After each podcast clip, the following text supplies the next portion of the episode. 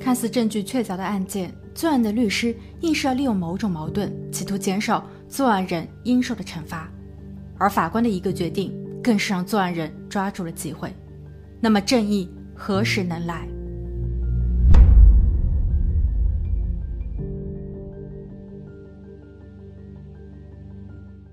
好，大家好，我是鬼灵异。今天的案件发生在纽约市皇后区。二零一六年八月二日。下午六点，三十岁的凯琳娜换上了运动服，她想要去到 Spring Creek 公园跑步。她询问父亲是否一同前往，父亲表示这几天她的背扭伤了，不方便去。于是凯琳娜独自一人外出跑步。凯琳娜住在皇后区的 Howard Beach，与公园只相隔了一个街区，而且八月的六点天色还很亮。凯琳娜的每一次跑步也只需要二十分钟。所以应该来说是比较安全的，但这一次，二十五分钟过去了，凯琳娜并没有回家。父亲在六点二十七分、二十八分、三十分给他拨打了三次电话，女儿都没有接听。母亲隐隐的感到不安，她走出家门，在小区的门口张望着。十分钟后，她慌张地跑回了家，询问丈夫菲尔是否要联系约翰。菲尔没有犹豫，他拨通了约翰的电话。父亲菲尔和约翰是发小，约翰在当地的警局工作，职位还不低。他看着凯琳娜长大，所以对于她的关心自然也就多了一分。他立刻指派了警员到公园的附近进行搜索。虽然父亲菲尔是完全相信警方的，但他在家也坐不住。在巡警抵达后，他要求同他们一起进入公园。晚上七点多，正是夕阳西下的时候，公园中的芦苇在夕阳的映衬下如此美丽。但此时，父亲菲尔的心情却愈发紧张。他并不确定女儿的跑步路线，他只能一遍遍地呼喊，并每隔五分钟拨打一次女儿的手机。他真的很希望女儿能够接听。三小时后，大约晚上十点，草堆中隐隐的亮光引起了所有人的注意。警员慢慢靠近，原来那是凯琳娜的手机。父亲菲尔心头一颤，他退后了几步，环顾四周，然后他发现。步道边的杂草似乎弯曲的很不自然，这说明这里曾被人踩踏过。跟着这些被踩踏的痕迹，在向外走出十五英尺后，父亲找到了女儿。凯琳娜俯卧在一堆杂草上，她衣衫不整，身上布满了伤痕。父亲将她抱在了怀里，泪水奔涌而出。他不想承认，但又不得不面对现实，因为他找回的仅仅是女儿的身体。警员劝他把凯琳娜原地放下，并搀扶她走出这块区域。现在这里已然成为了案发现场。在等待法医的检测同时，探员已经开始着手调查。在凯琳娜跑步去公园的街道上，一个监控探头正巧记录了她的行迹。录像中只有她一个人在跑步，周边并没有其他人，附近的车辆也都是当地居民的车。案发后也并没有开走。在他跑过这段路，进入公园，直到巡警开始找人时，期间并没有其他人员出入公园，所以探员推测，作案人可能事先已经在公园内，又或者他是来自于公园的另一端，那里位于布鲁克林区，是整个纽约人口最密集的地方，加上交通的发达，所以想要寻找潜在的嫌疑人难度非常大。案发四天后，家人们为凯琳娜举办了葬礼。邻居们纷纷前来追悼。在此环节中，探员特意询问父亲菲尔是否愿意提供 DNA。菲尔当众表示没有问题，如果能够锁定凶手，哪怕探员要走了他的一只胳膊都可以。在场的人听后无不动容。也正是因为菲尔的积极配合，探员还借机采集了葬礼上所有人的 DNA。案发五天后，距离案发地两百多英里远，大约三个半小时车程的麻省。另一个正在慢跑的年轻女子也遭遇到了不幸。新闻一出，当地的居民开始恐慌：这莫非是连环作案吗？针对两起相似的案件，法医提取了他们身上的 DNA 做比对。不久后，结果出炉。首先，DNA 的技术排除了连环作案的可能，两位女子身上所残留的嫌疑人 DNA 并不相符。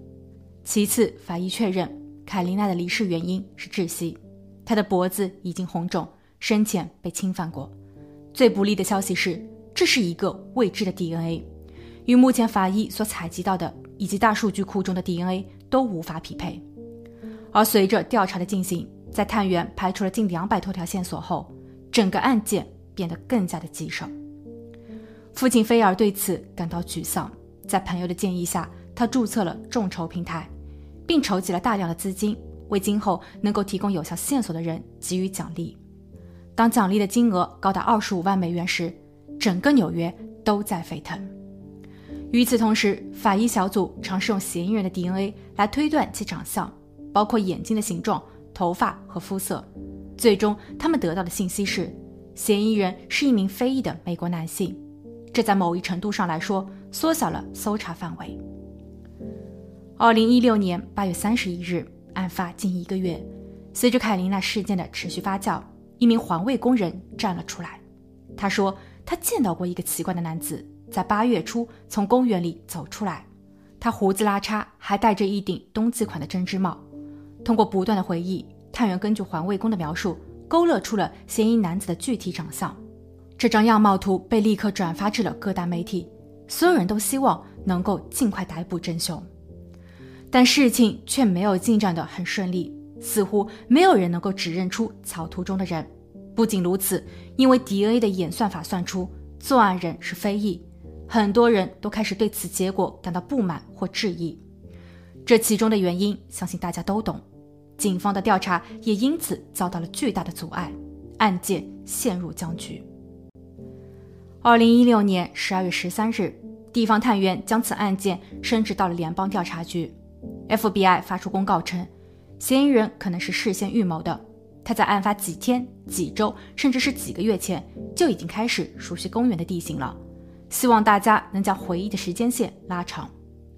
案发五个月后，二零一七年的一月，一位中尉报告称，他在 Howard Beach 已经住了很多年。他记得有一次，一个陌生的男子在社区中来回晃荡。为了安全起见，他拨打了报警电话。当时警方也拦截了他，他也配合了调查。不过，因为他仅仅只是行为上的古怪，并没有做出任何与犯罪相关的事情，所以警方只能作罢。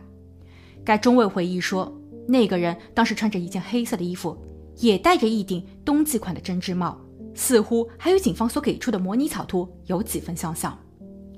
探员根据这一条线索，在巡警的备忘录中找到了相关的记录。这一位男子叫路维斯。二零一七年二月二日，探员在路维斯母亲的家门前找到了这一名男子。路维斯同意探员采集他的 DNA。两天后，DNA 报告出炉，他的 DNA 与受害者身上的一致。警员立马将其逮捕。盘问过程中，路维斯十分冷静。他说。那一天，他在公园恰巧遇到了凯丽娜。他并没有什么特殊的理由，只是觉得自己想打她，所以他行动了。让他没有料到的是，凯琳娜并不好惹。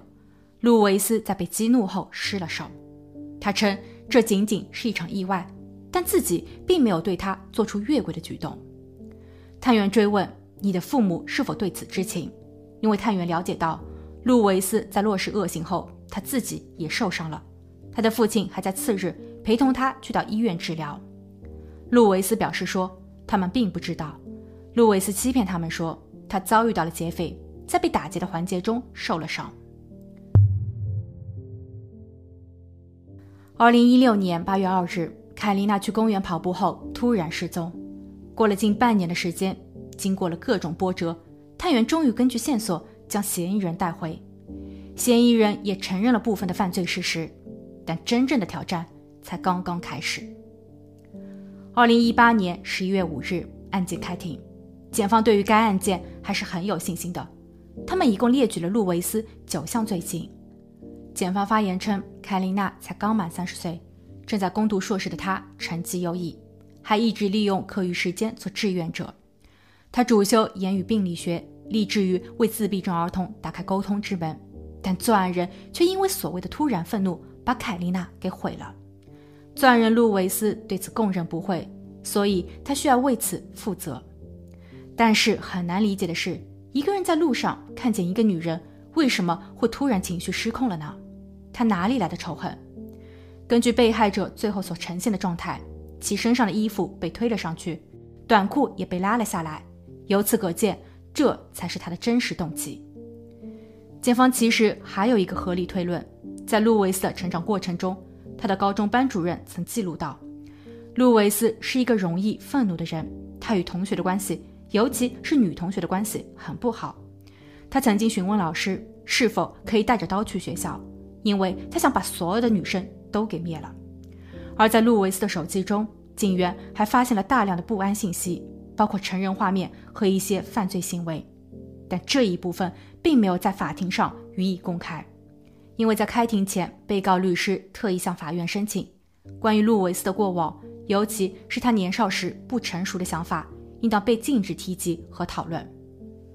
他的律师表示，路维斯从小的精神状态并不理想，他是在一家特殊的高中读的书。那里的人本就有着交流障碍，所以路维斯和他人产生了分歧，并询问老师是否可以进行报复行为。这是一个叛逆期孩子的正常之举，并且过去的一句冲动言语不足以佐证他今后就会因此犯错。而法官听后居然也认同了，他对外解释说，过去的一切不良行为与本案无关。路维斯的辩护律师还说了以下几点：第一，路维斯一家是从牙买加移民到美国的，他的父亲是一名退休教师，这间接证明了路维斯的家庭氛围和教育是良好的。路维斯全家都有宗教信仰，路维斯知道自己做了什么。检方所匹配到的 DNA 是在被害者的指甲缝中和手机上的。对于这个过失，路维斯已经认错了，但至于其他的事情，路维斯没有做过，所以他也没有必要去承认。事实上，受害者的身上并没有发现其他的液体，衣衫不整很可能是在争斗过程中所造成的，这不应当让人联想他们之间发生了什么。第二，检方一开始所追查的目标就是非议，DNA 的演算法让所有人感到质疑和不适，这是一种针对。现在，检方说路维斯有不轨之举，这是对被告的另类陷害，路维斯在这一方面是无辜的。他现在也成为了一名受害者。律师请求陪审团能够依据事实决策，千万不要加害了路维斯。几番辩论后，陪审团进入到了审议环节。他们出来后表示无法给出统一意见，所以法官在二零一八年十一月二十一日宣判案件需要重审。凯丽娜的家人对此非常失望。面对媒体采访时，父亲菲尔说。他们失去的不仅仅是女儿，他们后半辈子的欢乐也被夺走了。路维斯是冤枉的，那么凯琳娜呢？她和她家人的争议究竟靠谁来维系？为何现在反倒被人认为是他们在陷害无辜的路维斯？这简直是可笑、可悲、可耻。二零一九年四月，案件再一次开庭，检方重整旗鼓，明确指出。所有人在判断案件时，必须依照案件所发生的事实。是探员和法医人为操作让 DNA 说谎了吗？还是说被害者家属借此机会在宣扬些什么呢？答案只有一个字：不。相反，作案人路维斯的母亲在开庭前高举儿子的头像，要求所谓的正义，强调大家都懂的某某正确。辩护律师团队还组织人员跪在法庭外。从而来阻止和延缓开庭时间，他们的真实意图是什么呢？大家都还没有看清吗？检方又拿出了被害人的照片，照片中凯琳娜的牙齿折损，向外突出。检方说，被害人凯琳娜非常爱惜自己的牙齿，她的微笑很动人。这张照片佐证了她生前的恐怖遭遇。另外，法医在检测报告中明确指出，她私处有瘀伤。此时，辩护律师又开始煽情。他说，路维斯的智力和精神存在不健康的现象。路维斯的父亲已经患有老年痴呆，住进了养老院，所以路维斯的基因并不好。他是弱势群体，他需要被关怀。二零一九年四月二十三日，陪审团达成一致，他们认为对于路维斯的指控有理有据，九项控诉中四项罪名成立。法官依此宣判。路维斯无期徒刑，不得假释。面对审判结果，凯琳娜家人再次落泪。压倒性的证据曾因为族裔问题让所有人都背上了重担。不过好在正义并未走远。检方在事后也表示，法官就路维斯的过往不允许在法庭上提及或作为推论，这是不正确的，因为所有的事情都有一定的因果关系，所有的犯罪都是一个过程，年少时的一言一行影响着他的未来。法学院女生突然失联，在她公寓的外墙边，一股难以描述的强烈气味扑鼻而来。为了能够找到她的剩余部分，并抓出真正的作案人，邻居、闺蜜、前男友以及现任集体出动。他们都是法学院的佼佼者，未来的律师。他们可以给出千万条理由，从而排除自己的嫌疑。但警方又要如何揪出隐藏在他们之间的魔鬼呢？好了。今天的案件就分享到这，我们下期见。